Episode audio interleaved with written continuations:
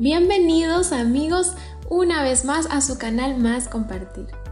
Mi nombre es Mónica González y estoy muy contenta de que juntos podamos seguir aprendiendo y descubriendo cómo encontrar el porqué de nuestra vida.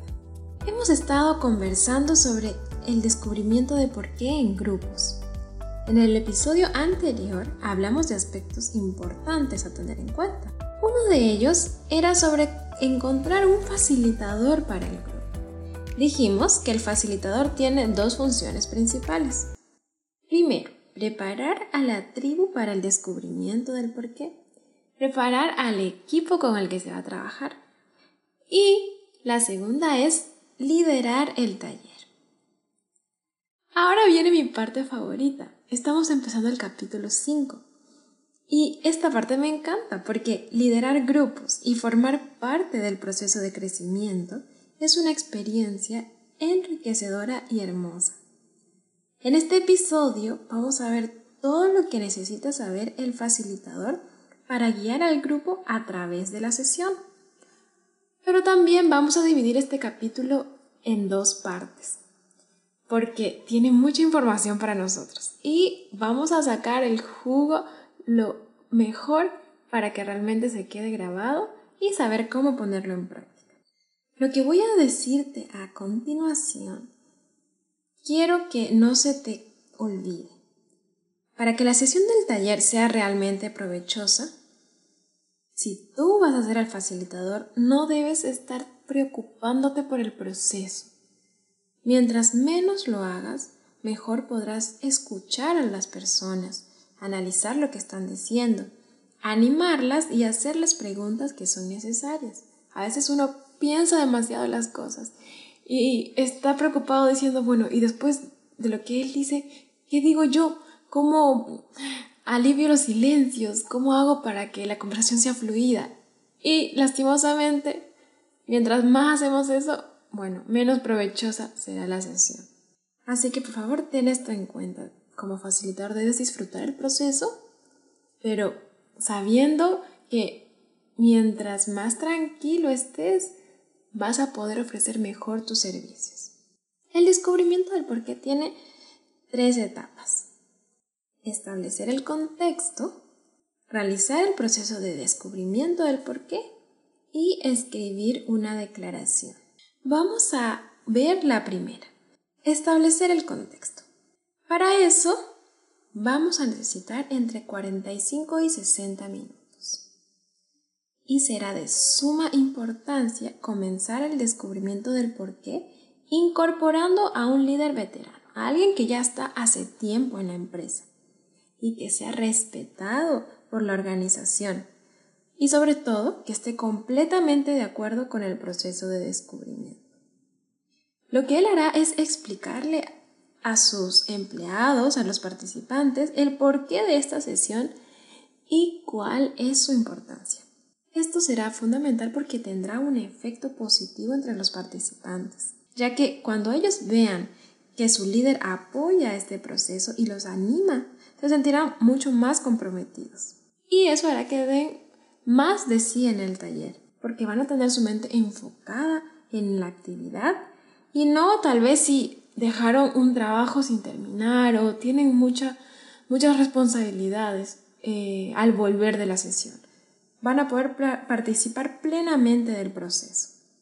Y aquí, ah, bueno, un tip es que esto no solo será de beneficio para, para los participantes, va a ser de beneficio para el facilitador porque ayudará a que las cosas se manejen mejor en la sesión, ya que el líder mostrará que confía en el facilitador. Si tú eres el facilitador, las personas sabrán que el líder confía en ti, como alguien capaz para manejar esta sesión y que sabe la importancia de la misma. Una vez que el líder de la empresa te presentó, vas a comenzar a contar una historia una historia corta sobre el porqué. Puede ser una experiencia tuya, personal, lo cual te permitirá conectarte con otras personas. Pero si prefieres no contar una historia tuya, puedes buscar otros ejemplos. Ejemplos sobre cómo las empresas al encontrar su porqué mejoraron, salieron adelante, pudieron trabajar de una manera más efectiva porque sabían por qué hacían lo que hacían, con más motivación. Con esto debes demostrar de lo que es capaz un grupo que está unido con un propósito en común. Eso va a motivar mucho a los empleados, simplemente ya para arrancar la sesión. Esto también les va a servir para que ellos vean en la realidad, con ejemplos reales de empresas reales, cómo funciona esto y cuáles son los beneficios que se pueden conseguir si todos los que están en ese taller están concentrados y comprometidos con el proceso. Bueno, seguramente a estas alturas ya habrán pasado unos 10 minutos entre que te presentaron, entre que el líder presentó la, la sesión y entre que contaste la historia. A continuación, lo que debes hacer es invitar a los demás a hablar. Primero, invítalos a formar parejas. Y si por ahí es un número impar, pueden hacer un grupo de tres personas. En esos grupos van a responder la siguiente pregunta. Cuando recuerdas el momento que entraste a la empresa, ¿qué fue lo que te inspiró? ¿Qué te motivó a seguir volviendo a trabajar día a día? Aquí hay un tip. Generalmente las personas no se sientan al lado de, gente que no conocen. Se sientan al lado de amigos, tal vez empleados con los que están juntos el día a día. Bueno, lo que tienes que hacer como facilitador es cambiar esa dinámica. Tienes que mezclar a los participantes. Antes de seleccionar a las parejas o a los grupos de tres, mézclalos. Así podrás ver que los grupos van a ser más variados van a conversar con gente que tal vez no tienen eh, mucha relación, que no conocen muy bien. Una vez hecha la pregunta, las personas, los grupos van a tener alrededor de seis minutos para conversar.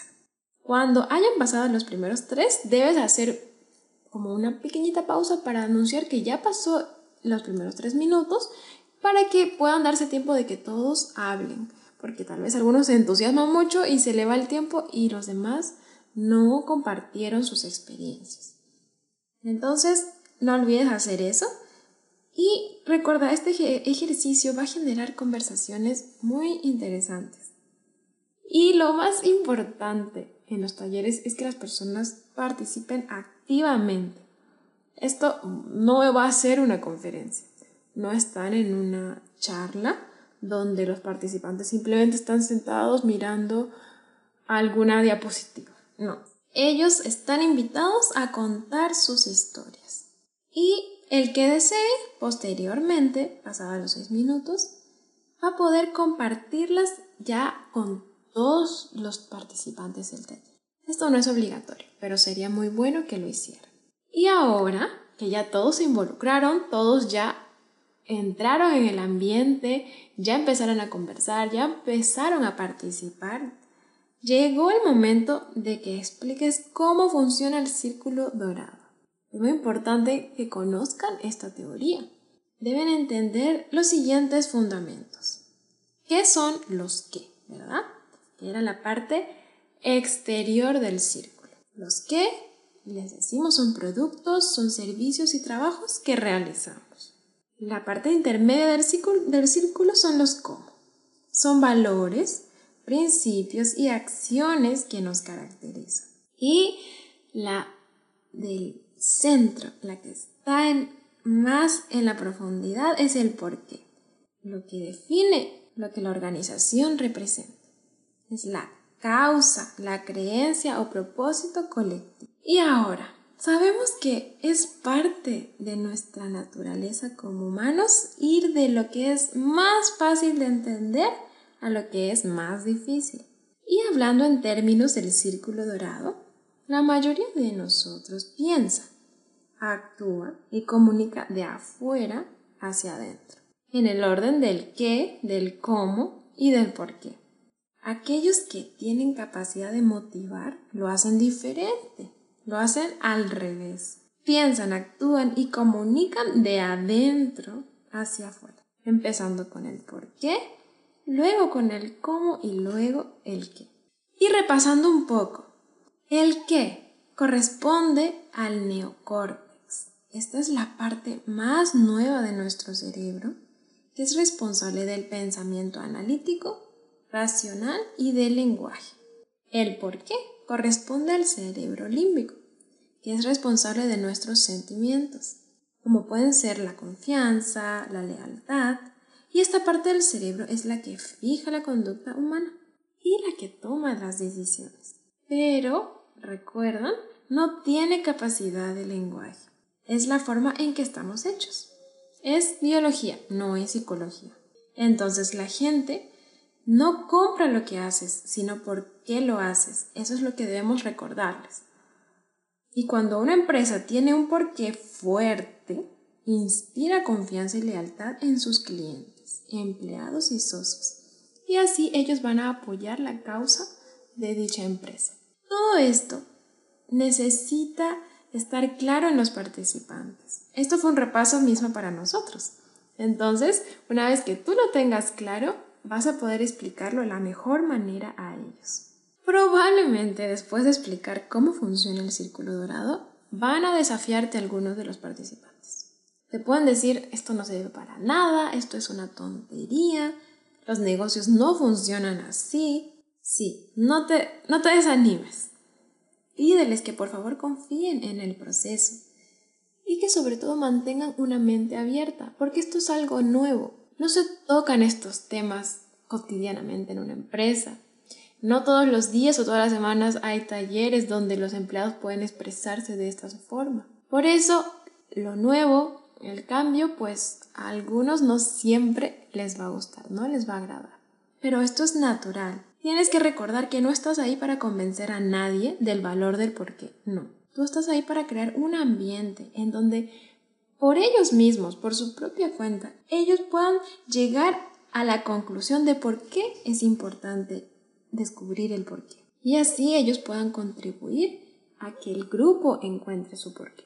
Recuerda también esto, tú estás ahí porque tienes un genuino interés en ayudar a esa organización, a ese equipo. Así que por más que tal vez los, el estado de ánimo de las personas no sea el mejor en algún momento, no olvides eso. Todos están ahí por una razón. Tal vez unos con mayor claridad que otros. Y recuerda por qué estás ahí. Tienes un interés genuino por esas personas, por esa organización, por ese grupo. Entonces, por más que tal vez las cosas no se den de la manera que lo planeaste al principio o en algún momento de la sesión, mantén la calma y trata de mostrarles que juntos, al final, van a poder saber realmente la importancia de todo esto que no se apresuren a realizar juicios. Así que continúa adelante con esta preparación. Bueno, ahora a continuación, una vez que pasó esta parte del taller, lo que debes hacer es contarles a los participantes qué pueden esperar del proceso. ¿Qué va a pasar durante el resto del día? ¿Cuál es el cronograma, por así decirlo? Puedes contarles cuáles van a ser las siguientes actividades para que estén preparados. Explícales que el resto de la sesión se compone de dos partes y cada una de ellas tiene su propio objetivo. La primera va a ser compartir historias. El objetivo de esta actividad será recolectar historias que muestren la contribución que la organización hace a la vida de otros y también el impacto que tiene a través del tiempo. Esa será la primera actividad y la segunda será redactar el borrador de la declaración del porqué.